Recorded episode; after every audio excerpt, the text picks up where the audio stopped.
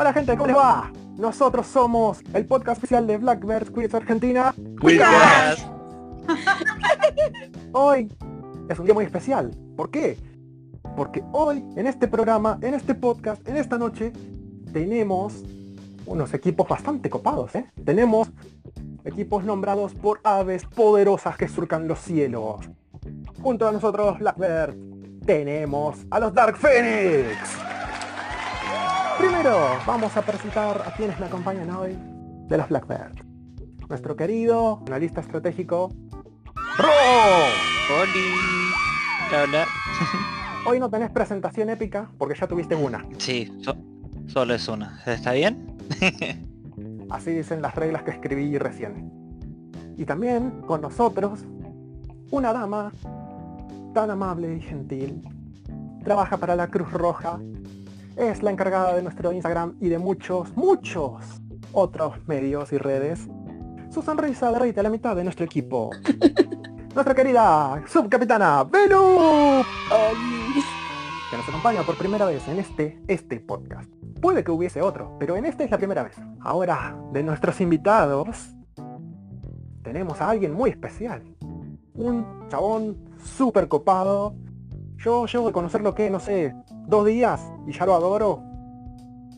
Dicen que es uno de esos ADC que cuando los encontrás en LOL decís, ese sí es un ADC, no como los que tengo en casa.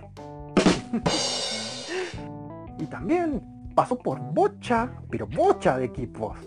Antes de reclamar su merecidísimo lugar como capitán de los Dark Phoenix. ¡Patata!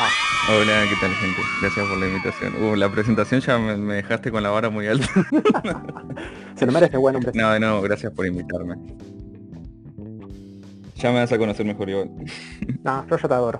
Gracias, gracias. Y ahora tenemos el honor y el privilegio de que nos acompañe de los Dark Phoenix la encargada de la snitch informativa, aquella que fue a todas las copas del sur, según me cuentan las leyendas, y también una firme defensora de que el legado maldito no es canon. ¡Alu! Hola a todos, ¿cómo andan? Muchas gracias por venir, muchas gracias. Gracias por No. invitarnos. Hoy vamos a empezar de una forma tranquila, ¿no? Lo que queremos es que la audiencia los conozca un poquito a ustedes fuera del Quidditch.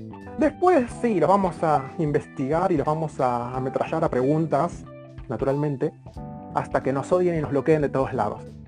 Pero de momento, vamos a empezar tranca. ¿Quién va a ser el primer sacrificio? Digo, em, el primer voluntario. ¿Patata? Ari empieza por A, así que tiene que ir primero ella, por orden alfabético. No veo fallas en esa lógica. Claro. Está perfecto. Bien, Ari, contanos un poco de vos. Contanos cómo te llamás, de dónde sos, cuáles son tus gustos, no el Quidditch. Pero, bueno, a mí me dicen Arilu, mi, mi nombre en realidad es Ariadna. Yo tengo 28 años por ahora. Vivo en Rosario. Eh, soy licenciada en comunicación, profesora. Este, me encanta viajar, leo un montón de libros. Obviamente soy fan de Harry Potter. Claro, Y, supuesto. mm, como decía, me gusta viajar, me gusta por ahí también bailar, qué sé yo. Soy súper sociable, digamos. Todo listo, uno de estos días vamos a ir a bailar salsa por ahí. Dale, dale. Ya lo escucharon, todos testigos, dijo que sí. obvio, obvio, queda grabado. Patata, ¿una introducción para el pueblo? Eh, para el pueblo, uff. Para la gente que no me conoce, eh, mi nombre es Nicolás, tengo 22 años. Eh, bueno, siguiendo la presentación de Ari, eh, soy estudiante de análisis de sistemas. Eh, y bueno, mis grandes pasiones es pasarme el día jugando a la computadora Ah, mientras el trabajo no me lo ocupe. Eh, el LOLcito, obviamente. No sé, la verdad es que eh, en general me gustan mucho los deportes. Es más, cuando yo entré al Quidditch no fue porque me gustaba Harry Potter. En ese momento solo me había visto dos películas y no me habían parecido buenas. Literal. Fue el deporte el que me hizo eh, leerme todos los libros, verme las películas y bueno, qué sé yo. Así que nada, la gente que quiera odiarme por meterme en un deporte de, de una saga de libros y no leerlo antes, puede hacerlo tranquilamente. Y después nada más, creo yo que no, no tengo nada más que contar. Ah, y soy capitán de los Dark Phoenix. Para mi suerte y mi desgracia. Ese es mi poder y mi maldición, decía Patata. Claro, exactamente. Mira, como subcapitana de los Blackbird te digo que adhiero lo que decís. Es una desgracia, pero a la vez es suerte. Claro, porque es como que tenés el poder, pero el poder acarrea muchos problemas. Ah, Y mucho estrés. sí, obviamente. Más, va, qué sé yo, ustedes por ahí son más personas y pueden dividirse algunas cosas, pero nosotros, eh, al ser un poco una menor cantidad de gente, es como que cuesta más dividirse las cosas y tenemos que hacer lo mismo que ustedes, ponele, ¿no? Entonces, medios, por ejemplo, los mane- lo manejamos dos, tres personas. y cuando podemos, porque todos trabajan. Claro. Si además medios es una tarea bastante pesada. Claro. Sí, sí. Bueno, Ari, Ari también me, me acompaña en eso, que maneja la snitch informativa, que sacan publicaciones cada dos por tres que yo los veo, yo no sé cómo hacen. Sí, y encima en un año en que no hicimos mucho fue como todo un milagro sacar publicaciones. Oh, te comprendo, te comprendo. Yo sé que los chicos de los Blackbirds también se preguntan, ¿cómo hace Ale para hacer memes todos los días? sí. Y seguramente a ustedes les pasará lo mismo. ¿Cómo hace Ari para hacer posteos tan interesantes para la ninja informativa tan seguido? Ale nos manda un meme todas las mañanas. O sea, amanecemos con un meme de Ale. Hecho con mucho amor, ¿viste? Así se levantan, ¿no? Es casero, es 100% original. Así, para que se levanten, se preparen su cafecito, lean sus noticias y digan, ah, mira, un meme, se rían un rato y empiecen contentos. ¿Pero es contextual o es, o es, o es, tipo al azar, un meme cualquiera? No, no, no, no, no, es relacionado con el Quidditch o el equipo, o alguna situación que pase durante un entrenamiento. Ok. Tengo 100 memes, No. 100 memes creados específicamente para el equipo. Ah, Esos son 100 memes del día de hoy. ¿Y cuántos llevo en el equipo? ¿Un mes y medio? Vale, Ale entró hace dos meses al equipo. Ah, sí. Exacto. Hago de todo. Bien, bien. Eh, bueno, eso habla bien de los Blackbird, tipo, o, los- o son memes buenos o son memes de los odios fueron lo peor que me pasó en mi vida y se los quiero recordar cada puto día de mi vida. No, yo los amo, los amo con todo mi corazón. Ay, qué. Ah. Bueno, prosigamos entonces. Ari, ¿nos contás un poco de qué trata la snitch informativa, por favor? Bueno, la snitch informativa acá justo también está bueno que haya venido Patata porque fue también parte idea de él en su momento de hacer un, sitio web con noticias, principalmente iban a ser de, Argentina y luego eh, como se acercaba la Copa Sur, por ahí empezamos como a ver eh, que estaba copado compartir las noticias de, de eventos que ocurrían en otros países y bueno, de, de a poco fuimos buscando gente que vaya escribiendo sobre cómo se iban haciendo los torneos, por ahí había gente que no se animaba y, de a poco se fue armando así el equipo, pero bueno, la idea es esa, es poder informar sobre lo que hay de Quidditch en Latinoamérica. Y, y bueno, ahora este año nos sumamos así como el desafío de sumar a lo que es España también, lo cual ya sería casi Hispanoamérica y Brasil. Para poder cubrir y de modo también de que haya un registro de lo que pasa el deporte, que uno pueda decir, bueno, pasó esto, se jugó así, según esta persona, incluso nosotros por ahí siempre en la firma tratamos de poner la posición, porque por ahí uno, vos te puedes dar cuenta sutilmente algunas diferencias entre lo que escribe un cazador y lo que escribe un golpeador, porque se enfocan en partes distintas en los distintos partidos que van jugando. Así que la idea fue básicamente esa y, y se ha ido manteniendo, se ha ido armando un equipo con al menos una persona de, de cada país. De Argentina somos como varios, pero bueno, eh, qué sé yo, privilegio de origen. Como entra más gente de Argentina. Pero estamos abiertos a toda persona que por ahí sienta o quiera aportar y decir, che, yo quisiera hacer algo así, como esto, me gustaría escribir sobre aquello. Y bienvenido. Todo, todo es bastante bienvenido. Oh, es genial, es hermoso. Voy a leerlo después porque seguramente tengo para rato. Sí, ¿Y saben lo rápido que leo? Pero se dan una idea de lo rápido que leo que empecé a leer la saga de Harry Potter hace unos años y en el mismo día que empecé lo terminé. Así, enseguida. Sos, sos un cebado. Ah, básicamente. ah, no, sí. Vos no te imaginas, cuando yo me emociono con una cosa, pero podés estar seguro que no hay absolutamente nada en la faz de la Tierra que me impida terminarlo. Bien, Tengo miedo de eso. Eh, bueno, que- igual si te lees la- las publicaciones de las niche informativa, en un día yo creo que vas a ten- tenés historia del Quidditch latinoamericano, tipo vas a salir siendo una enciclopedia andante. Mal. Ya está, salgo a dar presentación Claro. de Quidditch, ahí viste, doy una conferencia ya, así con diapositivas y todo. claro. Es como que llegaba a nivel de memes fase 2. Claro, y vas a poder hacer memes. Después de leer la nicha informativa, ya está. ¿Sabes qué lo voy a hacer? Es que lo voy a hacer Mira lo que hiciste, Ari, creaste un mundo. porque el pueblo lo pide, o lo pedirá. Bueno, yo creo que después, Ale, tienes que mandarle los memes que hagas a, a Patata y a Ari, por supuesto, ya que se merecen el, le dieron la idea, así que le tienes que le tienes que pasar los memes que hagas. Mínimo, ¿no? Vemos, vemos, lo, lo tienen que negociar con mi querida subcapitana, que ella se encarga de, de los medios. Se tiene que negociar con ella. Ah, Por mi, pa- por mi lado, sí. Es como que, Pero esto no es una discografía, tú eres dueño de tus memes, ¿o no? O, o ah, creo que creo que tenés razón, me parece, tengo que preguntar, pero me parece que sí soy dueño de mis memes. Después tengo que revisar la propiedad intelectual, pero mm, creo que soy dueño de las cosas que hago.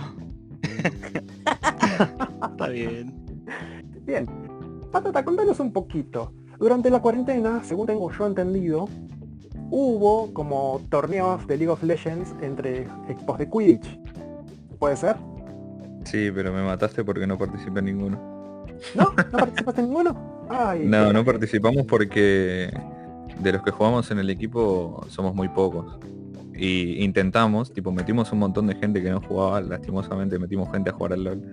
Y, y hay gente que está muy enganchada ahora, pero en ese momento no tenían la experiencia ni nada, entonces y bueno, había equipos como los cúmulos que mínimo cinco de las personas que estaban ahí jugaban. Y íbamos para, para hacer el ridículo.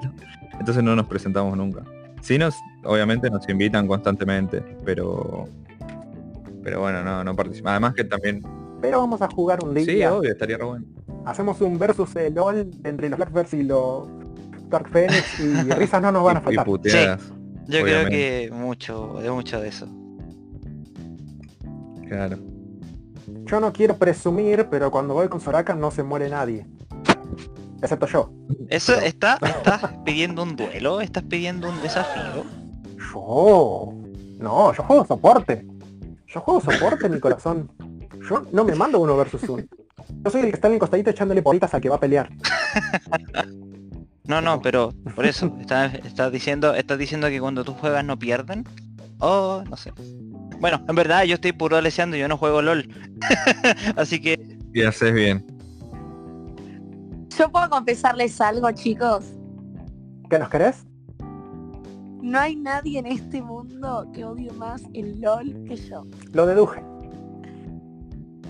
No, no, no, no, o sea, eh, le- les cuento, cuando fue todo esto del torneo de LOL, tuve una pesadilla, porque la gente de, de Twitch no paraba de hablar de LOL, era lo único que pasaba, LOL, LOL, LOL, LOL.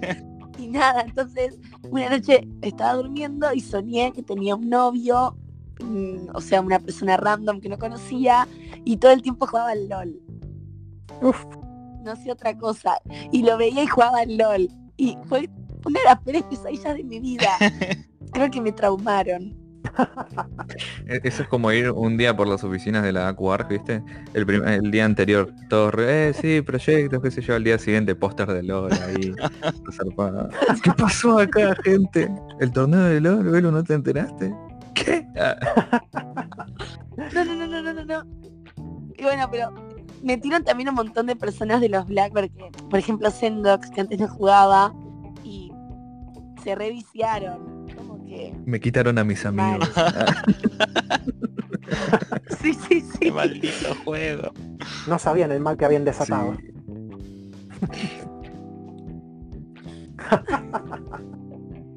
Bien. Eh, Patata, vos me contaste una vez, lo digo como si fuera que te conozco hace años, Debe haber sido ayer. sí, hace tantos, tantos minutos, que aparte de los juegos, a vos te gustaba el anime. Puede Sí. Decime, ¿qué le recomendarías vos a la audiencia? Uf. Hay muchos que sí saben lo que son, pero hay otros que, que nunca vieron nada más allá de Dragon Ball Z. ¿Qué Dragon Ball Z es algo bueno para comenzar. Eh, no, yo lo que recomendaría, eh, si la gente, porque la gente tiene una visión de que el anime son dibujitos y por ahí se lo mostrás a una persona que no está Claro. acostumbrada y dice, no, yo no voy a ver dibujitos porque debe ser retonta la historia. Bueno, eh, justamente, ya te saco el tema. Eh, les recomendaría que empiecen por Attack on Titan o Shingeki no Kyojin, que está en su última temporada y está re buena y para alguien que nunca vio anime está buenísimo. Porque yo, por ejemplo, me pasó lo que te pasó a vos con los libros de Harry Potter. En una noche me habré mirado la primera temporada que son 26 capítulos de 20 minutos. Contanos un poquito más o menos resumidamente de qué trataría la trama, ¿viste? Porque no podemos recomendarle a alguien algo por nombre y no decir más o menos de qué trata. Bueno, ¿de qué trata? A ver, eh, la humanidad vive encerrada dentro de tres murallas porque se están protegiendo de titanes salvajes que, si- que se los comen, básicamente. Eh, y un día pasa un suceso muy extraordinario y una de las murallas se rompe. Se rompe así de la nada, onda. No puedo decir por qué se rompe, Bien, perfecto. pero eh, te- si te están resguardando de algo, es como decir, abrís la jaula de los leones, ¿no? Entonces, bueno, la humanidad tiene que hacer algo. Y en base a eso se desarrolla la trama. Está bien, perfecto. Pero ¿qué es lo que lo hace único? ¿Qué es lo que lo hace diferente a una serie de montón? Uf, ¿qué lo hace único? Bueno, a ver, ya la premisa, Aparte de la premisa, De porque los- obviamente los titanes no existen, ¿no? Aparte de eso. claro, obviamente. Eh, y yo creo que el camino del héroe. Tipo cómo está tan marcado lo del protagonista, y, el tema de los giros de la trama. Eso para mí lo hace único. Y que constantemente, capítulo tras capítulo, eh, como que siempre te dejan con ¿qué va a pasar? ¿Qué, qué, qué, qué va a pasar? O sea, pasó algo muy zarpado en este, y son 20 minutos, ¿eh? ¿Qué va a pasar en el próximo capítulo? Y lo querés ver. Y uh, terminás ese capítulo y otra vez te dejan como con un cliffhanger de uh, ¿qué va a pasar? ¿Entendés? Y así es constantemente, hasta la última temporada. Nada, está bueno. Y tiene mucha acción, es más, o sea, no, no son ni japoneses ponerle los personajes, son medio europeos, alemanes, entonces como que no es tan cultura japonesa, ¿entendés? Después sí, si ya te metes en otras cosas es más jodido. Claro. Así que bueno, mi querida audiencia, ya escucharon, este anime tiene la aprobación del todopoderoso Patata. Así que lo tienen que ver. Todo poderoso ya me queda No grande. importa, yo soy el que pone los apodos acá. está bien, está bien. Ari, mi querida, queridísima Ari. Sí, yo le tiro cariño a todo el mundo.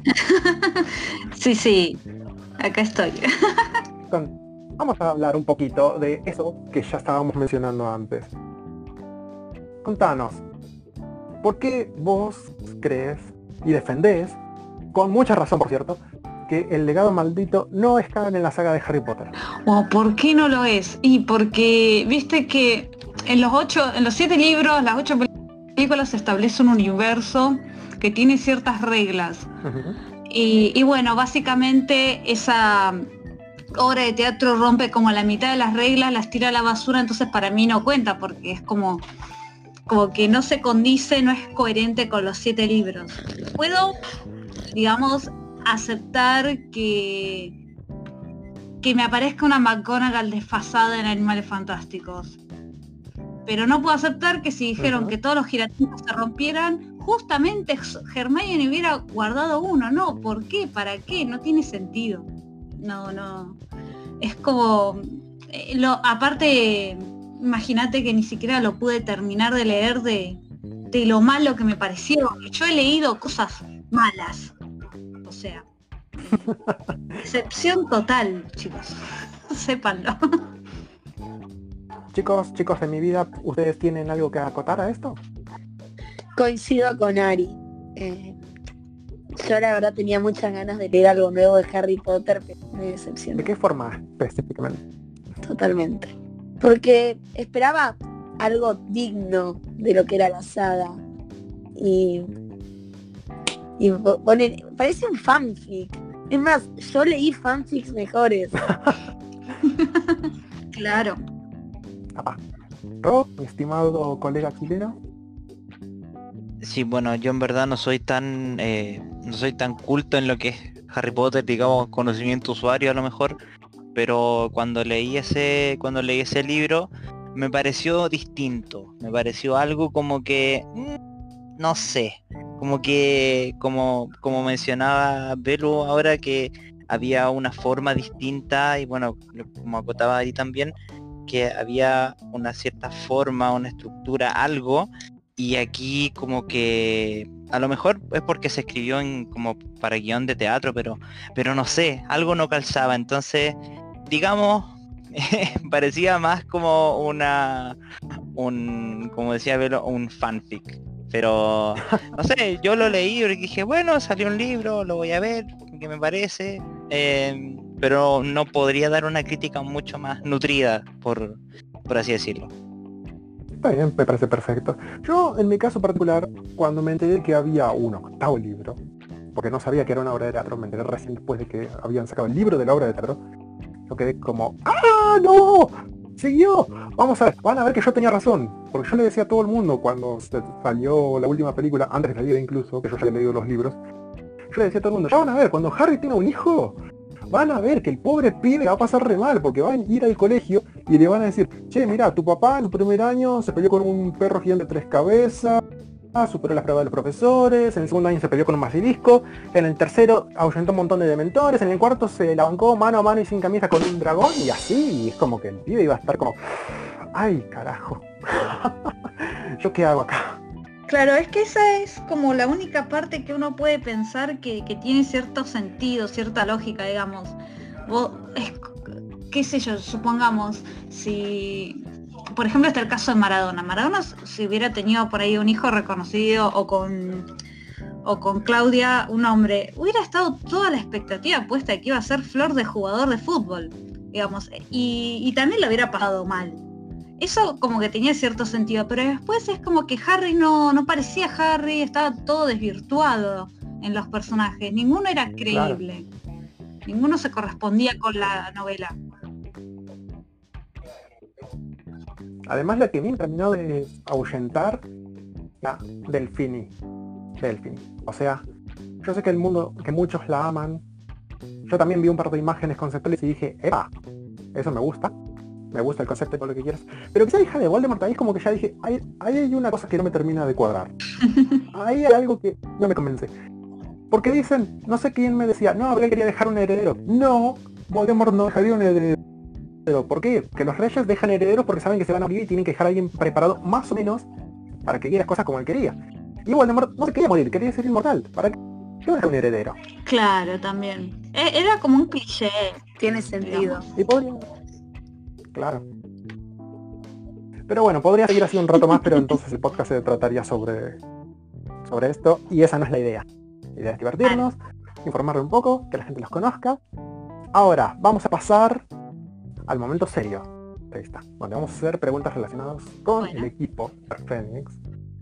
Yo sé, yo sé, mi querida audiencia, yo sé que ustedes quieren saber más sobre los gustos de anime de y su recomendación de Will de Draven. Y también quieren saber sobre la opinión que tiene eh, sobre la exclusión de Winky en la película de Harry Potter y el Cáliz de Fuego. Pero tenemos que proseguir. Ya que estamos, si alguien estuviese interesado en entrenar con los Blackbirds, es muy sencillo. Solamente tienen que ir a Instagram, arroba blackbirdsquidditch, y enviar un mensaje privado. Tan sencillo como eso. Y entonces alguien de la capitanía les va a dar las siguientes instrucciones. No se preocupen, es gratis, es rápido, nadie los va a morder. y hablando de morder, los Blackbirds tenemos un sorteo muy especial de una torta y una remera Blackbird. Las bases y condiciones están en nuestro Instagram, así que no se olviden de ir a revisarlo, ¿eh? espero que hayan disfrutado de la primer parte de nuestra entrevista con estos capos ídolos conocidos como los Dark Phoenix. Qué groso que sos patata. Cómo te quiero, Arilu.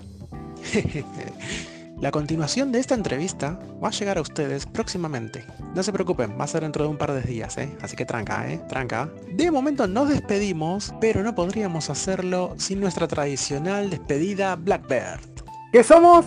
Blackbirds.